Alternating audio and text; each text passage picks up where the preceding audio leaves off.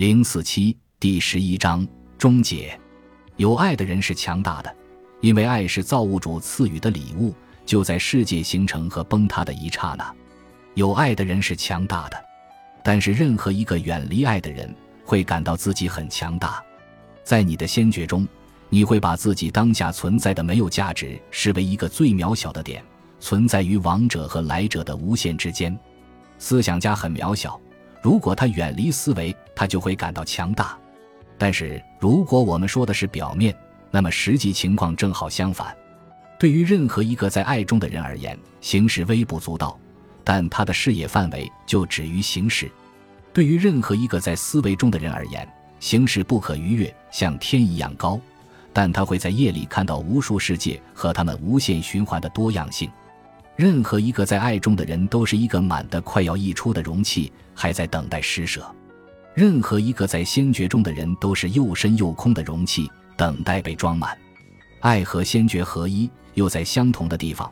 爱不能没有先觉，先觉也不能没有爱，而人类只偏重于一方，这是人类的天性。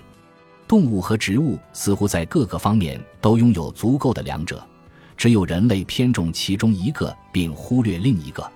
人类摇摆不定，不确定应该在哪一方投注多少。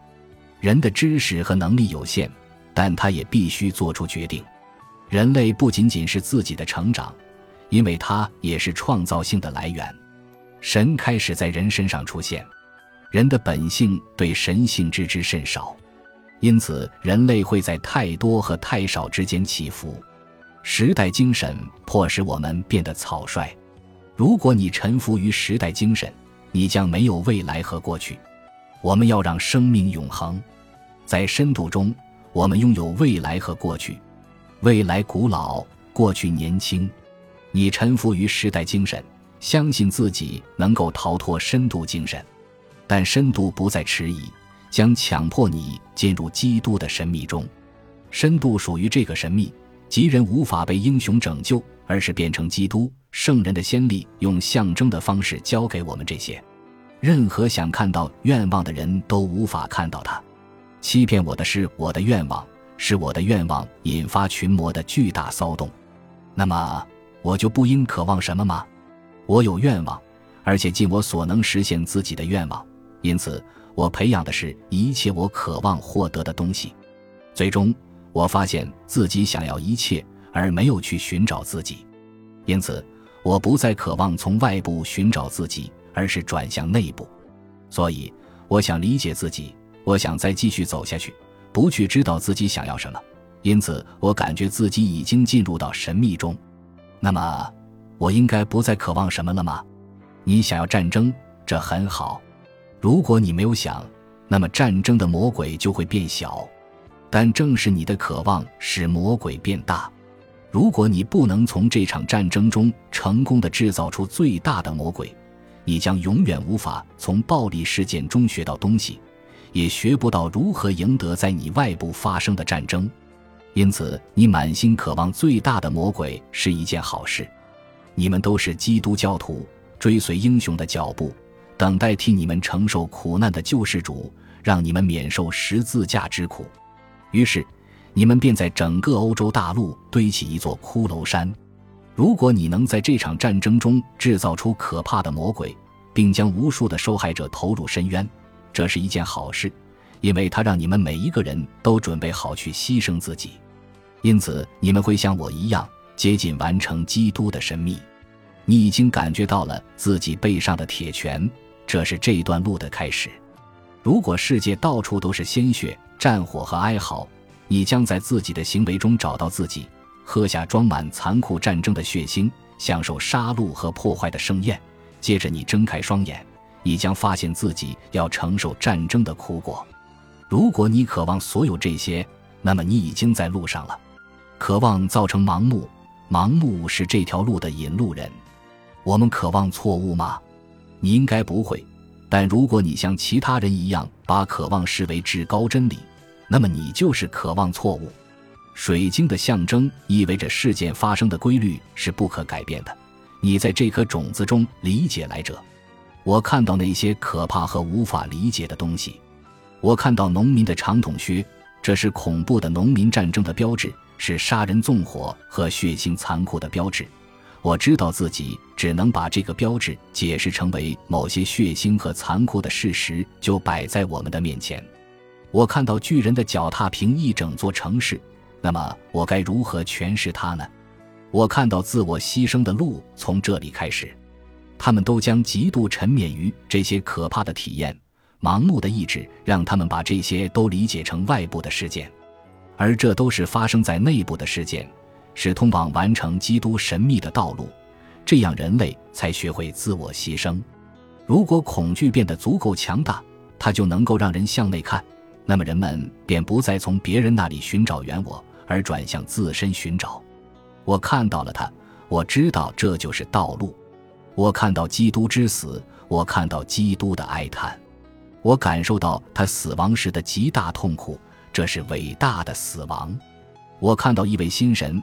还是一个孩子的他，已经将全部的魔鬼收入自己的手中。神用自己的力量抓住相互分离的原则，并将它们结合在一起。神通过原则在我身上的结合成长。神就是原则的结合。如果你想要其中的一个原则，那么你就在这个原则中，但你就会远离另一个原则。如果你想要两个原则，既有这个也有那个。那么你就激起了两个原则之间的冲突，因为你不能同时想要两个原则。需要涌现之后，神便出现在其中，他把你冲突的意志握在手中，在一个意志单纯且超越冲突的孩子手中。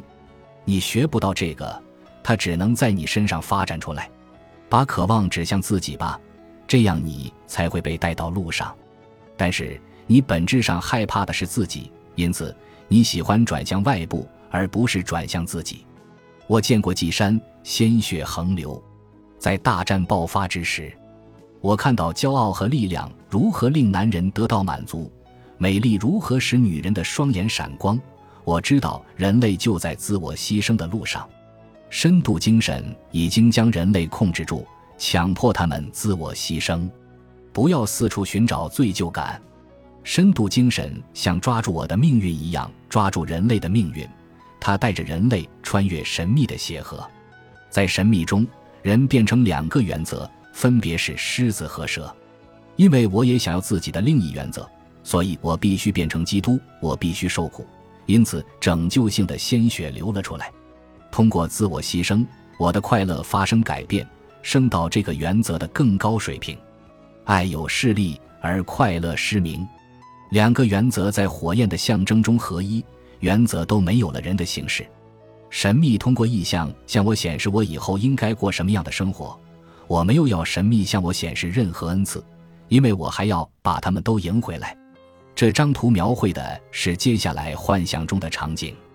在一九二五年的讲座中，荣格说：“几个晚上后，我觉得事情应该继续。我再次尝试进行相同的程序，但不是下沉，我仍停留在表面。